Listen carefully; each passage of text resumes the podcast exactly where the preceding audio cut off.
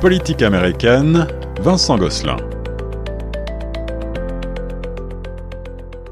Et on est de retour sur les ondes de choc FM avec notre spécialiste de la politique américaine pour faire euh, le bilan de la semaine et de l'actualité écoulée avec tout d'abord cette déclaration de catastrophe euh, naturelle, de catastrophe majeure au Texas. Bonjour Vincent Gosselin. Bonjour Monsieur Laurent.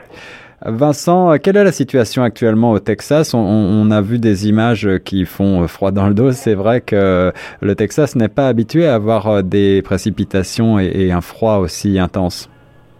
Absolument. Épisode climatique extrême en ce moment. Euh, à travers les États-Unis, certains États sont touchés, mais euh, particulièrement le Texas, l'État du Sud qui n'est pas habitué à des températures aussi froides. Et là, ça a mené quand même à euh, des problèmes humanitaires, parce que oui, il y a des pannes d'électricité, mais aussi du manque d'eau potable. Hein. Ce matin, en date de ce matin, il y a toujours près de 8 millions de Texans qui n'ont toujours aucun accès à l'eau potable. C'est immense. Comment ça s'est produit? Le gel a fait briser des tuyaux et même causé certains incendies par ces, explosions-là. Il y a aussi l'Oklahoma, la Louisiane qui ont été touchés, mais évidemment, ça pose des problèmes dans la livraison des vaccins et c'est très, très grave ce qui se passe au Texas actuellement, même si la situation euh, s'améliore euh, d'heure en heure et c'est la bonne nouvelle dans tout ça. Alors, il y a même euh, effectivement des morts à, déplorer. Euh, qu'est-ce qui est arrivé au, sénateur Ted Cruz? Il y a toute une polémique qui a enflé sur euh, son départ en vacances pendant cette catastrophe.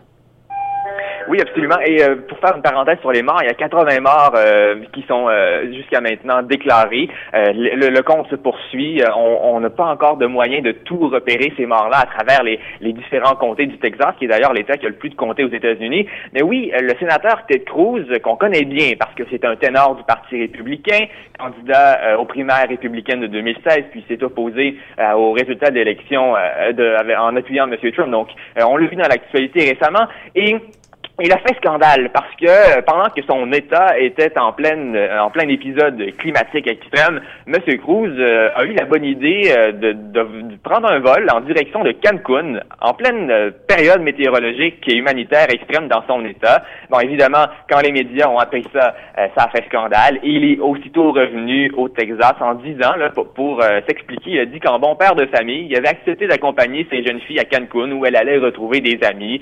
Mais bon, ces versions se contredisent même selon les différentes entrevues. Euh, et c'est quand même, peut-être Cruz c'est pas le seul à avoir voyagé. Euh, il y a quand même le procureur général du Texas euh, qui est allé en Utah pendant cette crise. Ça fait aussi jaser. En effet, en effet, Vincent. Alors, en quoi consiste exactement cette déclaration de catastrophe majeure au Texas?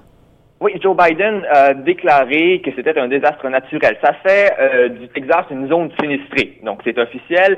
Ça permet, entre autres, de débloquer des fonds pour aider directement les personnes sinistrées qui ont besoin d'aide directe du gouvernement fédéral. Donc, c'est beaucoup de l'argent.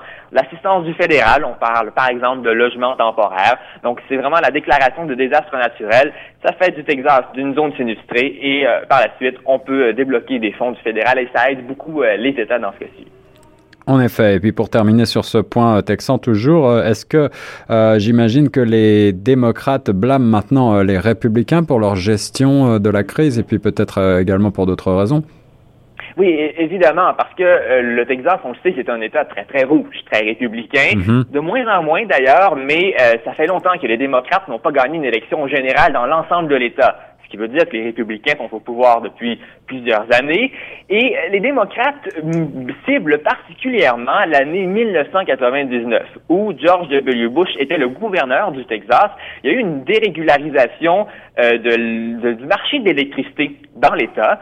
Euh, donc, on a desserré le marché, on l'a ouvert à un libre marché, si on veut. Et donc, les démocrates ciblent particulièrement euh, ça, qui, qui a fait, qui, ils mettent un lien entre ce qui arrive aujourd'hui, entre autres avec les pannes d'électricité et les problèmes électriques, et ce qui s'est passé dans le marché énergétique en 1999. Donc, les démocrates, oui, blâment les républicains en ciblant ça, mais il faut quand même rappeler que le Texas, c'est le plus gros producteur de pétrole et de gaz naturel des États-Unis. Et euh, pour finir avec euh, l'électricité, euh, il y a une chose qu'il faut comprendre, c'est qu'aux États-Unis et particulièrement au Texas, avec le libre marché, les factures d'électricité varient et parfois énormément. Donc, on parle peut-être là de, payer 9 000 dollars par mois après la crise, parce que ça peut monter très haut, peuvent payer très cher les Texans pour leur électricité. Et là, avec cette crise climatique-là, les Texans risquent après, lorsqu'ils se trouvent réglés, de payer très cher leur facture d'électricité pour un petit moment. Eh oui, les limites euh, du libéralisme à tout craint. Alors on va parler maintenant euh, de Donald Trump dont on parle un petit peu moins ces derniers temps. Pourtant, euh, il vient de subir un revers en Cour suprême. Qu'est-il arrivé?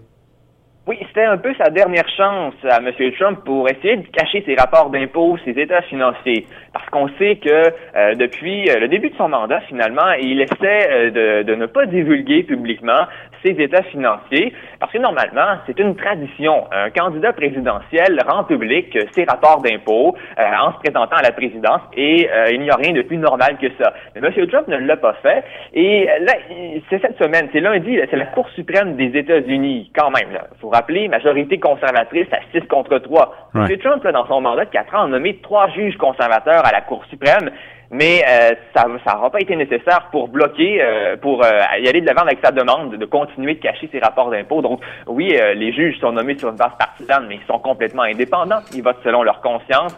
Et donc, la Cour suprême à majorité conservatrice, c'est un revers pour M. Trump, là, si on le dit clairement ce que ça, veut dire concrètement, eh ben, c'est que la Trump Organization et M. Donald Trump devront euh, rendre euh, leur rapport d'impôt au procureur de Manhattan dans l'État de New York qui enquête actuellement sur ses états financiers. Ils les veulent pour les huit dernières années. Donc, c'est l'enquête d'un grand jury dans l'État de New York. Ça va rester secret. Pour le moment, ça ne veut pas dire que euh, le grand public va tout voir, va pouvoir lire ces documents-là. Ça reste protégé par le secret euh, du grand jury, de cette enquête-là. Mais éventuellement, s'il y avait des accusations, peut-être que ça pourrait, certains documents pourraient être publics. la grande question avec cette enquête-là, on veut surtout voir si la Trump Organization a manipulé la valeur des propriétés immobilières pour obtenir soit des bains d'impôts ou des prêts. Donc, on enquête sur de la fraude dans l'État de New York. Et quelle est la réaction de Donald Trump suite à cette annonce? ben depuis qu'il n'a plus de Twitter, on l'entend beaucoup moins. Euh, par contre, il a réagi par un communiqué de presse euh, et il se présente comme une victime. Là. Rien de moins parce qu'il il dit que euh, aucun autre président n'a subi un sort aussi dur et des représailles aussi dures. Donc, il met le blâme sur les démocrates directement. Il dit qu'aucun autre président a eu à subir ça de la part du parti d'opposition, qui était à l'époque le Parti démocrate, et la Cour suprême, la justice. Donc, c'est comme ça qu'il a réagi. Mais comme je vous ai dit plus tôt, il n'y a rien d'anormal à rendre public ses états financiers, ce qu'il n'a pas fait, alors que les autres le font normalement. Alors, on va suivre euh, euh, ce point de près. Euh, quelles autres décisions ont été rendues hier, Vincent? Oui, ben entre autres, on a parlé encore euh, de, des résultats de l'élection parce que euh, c'était également en Cour suprême lundi et euh, ce qu'on veut savoir, c'est sur le cas de la Pennsylvanie parce que vous savez que en Pennsylvanie, pour les élections, le, la date limite pour remettre les bulletins postaux avait été élargie de trois jours. On pouvait jusqu'au vendredi comptabiliser les bulletins reçus par la poste. Et ça, ça avait été, ce délai-là avait été ajouté par la, Cour de l'État de la Pennsylvanie. Et là, la question qu'on se demande, c'est est-ce qu'une Cour peut euh, mettre en place euh, des, euh, un processus électoral, des règles électorales différentes que la législature de l'État avait fait? Et c'est allé en Cour suprême et les, les, juges, même la majorité conservatrice, ont décidé de ne pas y aller de l'avant avec cette demande-là. Donc, c'est un appel des républicains de la Pennsylvanie qui voulaient faire trancher la Cour suprême, mais finalement, ça a été rejeté. Donc, c'est ça dont on parlait également cette semaine. Voilà. Et puis, dernier point concernant toujours l'ancien président américain, celui-ci à peine sorti euh, de son poste, pourrait reprendre le chemin de la Maison-Blanche, si on en croit certains euh, médias euh, conservateurs? Oui, et dimanche, on va surveiller ça cette semaine. Dimanche, il doit prendre la parole pour la première fois en public depuis qu'il n'est plus président. Donc, euh, depuis le 20 janvier, il, n'a pas euh, reparlé, il n'a pas fait un autre discours euh, publiquement et ça se passera dimanche dans une conférence conservatrice qui s'appelle CPAC. Et selon plusieurs sources là, que certains médias rapportent, des, sources proches de M. Trump, il pourrait dès dimanche annoncer dans ce discours-là qu'il briguera la présidence en 2024, qu'il se portera candidat aux primaires républicaines en 2024. On verra bien, mais on va surveiller ça dimanche. Premier discours après sa présidence, M. Trump pourrait annoncé qu'il sera candidat déjà euh, quatre ans à l'avance quand même. Voilà, et puis euh, la semaine est toujours chargée euh, côté américain en, nouvelles. On, parle aussi des nominations de Joe Biden qui continue rapidement de proposer à la Maison Blanche des nouvelles nominations. L'une d'entre elles risque d'échouer au Sénat? Oui, c'est Nira Tenden, une femme politique euh, qui a été fortement impliquée dans plusieurs campagnes démocrates. Et Joe Biden l'a choisie pour devenir directrice du bureau de la gestion et du budget de la Maison-Blanche. C'est un poste qui requiert quand même une certaine neutralité parce que on s'occupe entre autres de préparer les budgets du gouvernement fédéral et d'aller négocier avec euh, ben, les législateurs euh, au Congrès et donc d'avoir une certaine habileté bipartisane pour pouvoir négocier, discuter avec eux et selon les désirs de la Maison-Blanche et des législateurs. Et là, Madame Tenden euh, est assez controversée parce que euh, elle a tenu par le passé des propos partisans. Elle aurait attaqué euh, des, des, législateurs républicains. Elle, a été très impliquée au Parti démocrate et c'est ce qui fait qu'elle est critiquée. Donc, elle est critiquée, oui, par les républicains, mais aussi par les démocrates les plus à gauche qui la, lui reprochent d'être pro-centriste. Bernie Sanders a dit qu'il a l'intention de voter en faveur. On, on, verra bien si ça va se concrétiser, mais le problème à l'heure actuelle, c'est le sénateur de la Virginie occidentale, Joe Manchin. Lui, il a déjà dit qu'il a l'intention de, ne pas appuyer la nomination de Nira Tenden. Selon lui, elle est trop partisane. M. Biden répond en disant qu'il ne va pas retirer cette nomination-là même si elle est critiquée, même si elle est controversée. On verra bien. Euh, il, y a des votes aujourd'hui qui étaient prévus euh, dans les comités euh, sénatoriaux, mais le, vote final n'est pas encore planifié au Sénat. On verra bien. Mais ce serait pas surprenant que Mme Tenden, sa nomination risque d'échouer. C'est mm-hmm. possible. Et mais d'ailleurs, c'est pas non plus complètement exceptionnel, parce que tous les présidents américains, tous les derniers présidents se sont vus refuser au moins une nomination au cours euh, de, leur euh, mandat. Donc, euh, ce ne serait pas exceptionnel. Ça arrive toujours, au moins une fois. Et puis, pour terminer sur ce volet, Vincent, d'autres nominations devraient être bientôt confirmées? Oui, absolument. Parce qu'à l'heure actuelle, il n'y a que huit nominés de Biden qui ont été confirmés par le Sénat. C'est peu, mais je vous dirais que c'est dans la moyenne. par contre, c'est cette semaine. -là. Le procès en décision est terminé. Le Sénat a beaucoup plus de temps. L'agenda législatif est prêt. Mhm. On peut y aller de l'avant. Là, on sent que ça s'accélère. Euh, D'ailleurs, cette semaine, entre autres, très important, c'est très entendu, les audiences du procureur général, du possible procureur général, le Merrick Garland, qui sont commencées. Donc, euh, il, est, il, est, questionné par euh, certains sénateurs. On voit des audiences qui débutent et des votes qui sont prévus également cette semaine. Donc, ça s'accélère et ça commence à être urgent aussi parce que parfois, il y a des agences, des départements qui n'ont pas de secrétaire permanent. Il y a des secrétaires intérimaires et ça commence à être important à l'heure actuelle. Alors on termine euh, avec euh, un clin d'œil à notre pays. Il y a une rencontre euh, Biden-Brudo qui s'est tenue hier. C'était la première du genre? Oui, absolument. On se souvient qu'après le 20 janvier, le premier appel à un dirigeant étranger, ça avait été M. Trudeau. Et là, la première rencontre bilatérale, c'est aussi avec M. Trudeau. Alors, hier, euh, les euh, deux euh, dirigeants se sont rencontrés virtuellement. Donc, il n'y a pas eu de poignée de main ou quoi que ce soit. C'était en vidéoconférence. on a voulu surtout mettre les bases d'une relation renouvelée entre les deux pays. Donc, une rencontre de plus de deux heures. C'est quand même Joe Biden qui était l'hôte de, de ce dîner des si on veut, parce que c'est quand même une rencontre euh, d'État de haut niveau, même si c'était virtuel. Euh, il y a eu des grands noms de la diplomatie qui étaient là. Anthony Blinken, secrétaire d'État, John Kerry, envoyé spécial sur le climat, était présent c'est pas anodin parce qu'on a parlé beaucoup de climat. C'est d'ailleurs un enjeu sur lequel les, deux euh, leaders s'entendent très bien.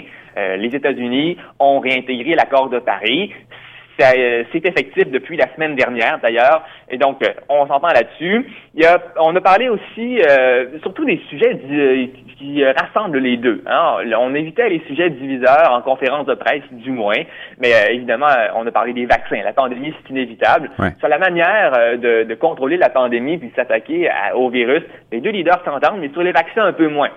On a appris quand même que les États-Unis euh, se, joignaient à l'initiative COVAX de l'ONU pour euh, permettre aux pays en développement euh, de, de, recueillir des vaccins, des doses de vaccins, mais il n'y aura toujours pas de, de concession au niveau de la distribution des vaccins américains et de l'exportation. Donc, il n'y a pas de, doses de vaccins fabriquées aux États-Unis qui sont attendues au Canada pour bientôt, parce que Joe Biden poursuit dans la même lignée que Donald Trump en voulant prioriser les Américains avant d'exporter quoi que ce soit. Donc là, il n'y a pas eu de concession là-dessus. Évidemment, sur le protectionnisme, les deux leaders s'entendent moins bien parce que Joe Biden a renforcé le Buy American Act et ça désavantage fortement nos entreprises canadiennes. Mm-hmm.